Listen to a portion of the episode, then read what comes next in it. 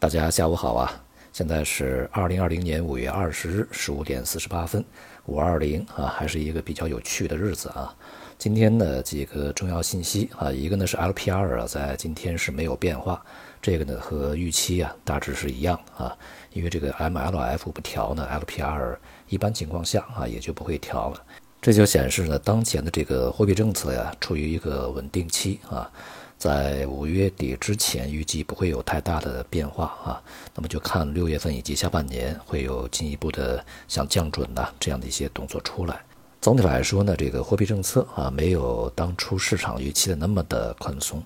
而关于今年的一些经济的目标啊、财政的这个预算啊，以及未来的一些政策呀，接下来的几天两会呢会给我们一些比较明确的答案啊。市场呢也在等待着这些消息。总体看呢，刺激的力度要远远的小于就是零八年以后次贷危机啊所实施的那些这个政策的力度啊。昨天晚间啊，美国这个也传出来消息，就是莫德纳呀，就是前两天爆出来它的疫苗取得巨大进展的那家公司呢，呃，有一家这个医学杂志啊，应该叫 Stat 是吧？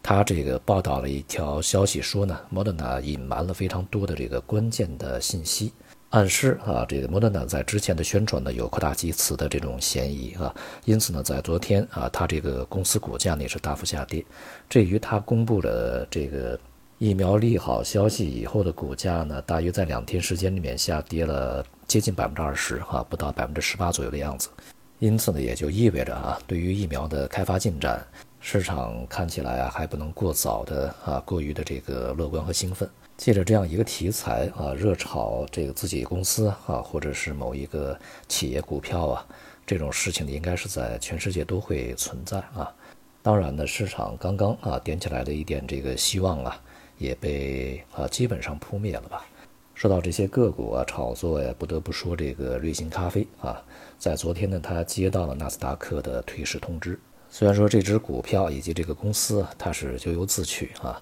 但是它的负面作用和榜样效应呢实在是太差了。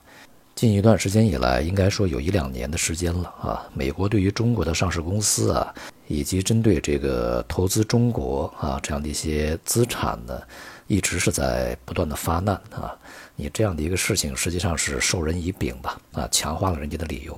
这样呢势必会让在海外，尤其是在美国上市的一些中概股呢，呃，雪上加霜啊。当前的美国也在出台一些新的这个政策啊，就是对在美国上市的外国公司，当然这里面呢可能目标呃主要是针对中国啊，它的一些监管办法呢必须符合美国啊它的一些规定。因此呢，在未来由于这个法律方面的冲突啊，以及其他方面的一些考虑啊。恐怕会有很多的这个中国公司从海外撤回来，呃，你想到香港啊，到 A 股啊来重新上市。那么我们在之前呢，像创业板的这个办法里面，就有一条非常明确的说出来啊，就是要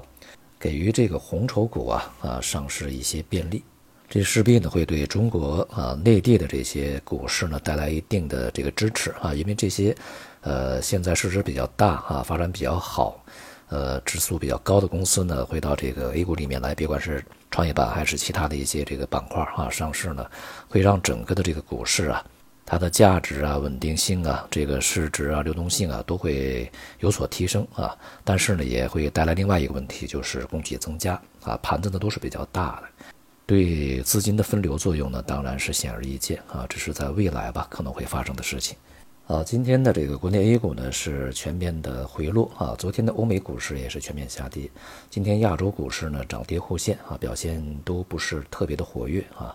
那么 A 股呢在今天的这个成交量呢略有放大，但也还是比较低的。中小创呢相对弱一点啊，像科技板块、芯片半导体表现的相对比较低迷啊，而这个汽车呀啊、网红经济啊。这些呢表现相对比较活跃一些啊，加上西部吧这个概念啊，现在西部大开发嘛，